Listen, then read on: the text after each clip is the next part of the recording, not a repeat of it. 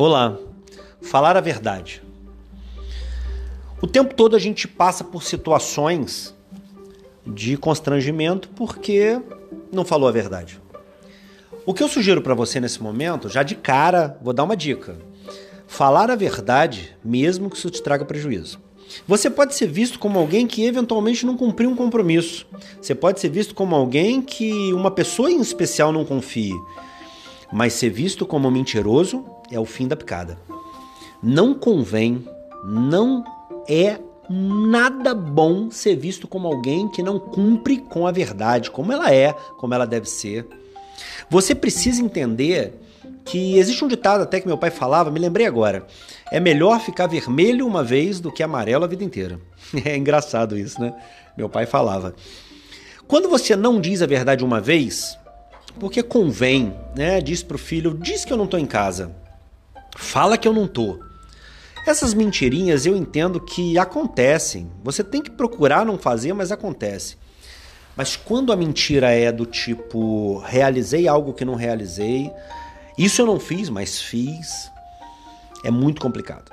Porque o seu filho vai se basear na sua mentira para jogar na sua cara amanhã que não precisa falar a verdade.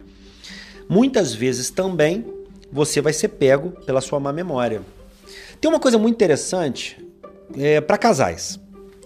Eu uma vez vi uma análise e, e acabei fazendo uma intervenção muito pertinente. Estava num curso de programação neurolinguística, que eu gosto muito, estudo há muitos anos, e aí a, a, facilitadora disse por que as pessoas traem? E aí vários motivos, né? Dinheiro envolvido, sexo envolvido, relacionamento íntimo, uh, desconforto, é, complexo de inferioridade, uma série de coisas. E vocês sabem que muitas vezes a minha intervenção é mais pertinente do que se pode parecer. Quando eu digo que por inteligência não se deve trair, porque sua má memória vai acabar te visitando no futuro. Você já viu aquela história de marido que tem que deixar senha no celular, que deixa a carteira escondida em cima do armário? Caramba, gente. Isso não é legal. Mas não é legal porque não é uma vida sincera, não é por isso. É porque de alguma forma existe mentira e ela está gritando, ela está evidente. Porque eu não preciso esconder nada. Não preciso esconder nada, não está relacionado, não estou dizendo sobre estar feliz, não estar feliz, isso é outro assunto, outro podcast.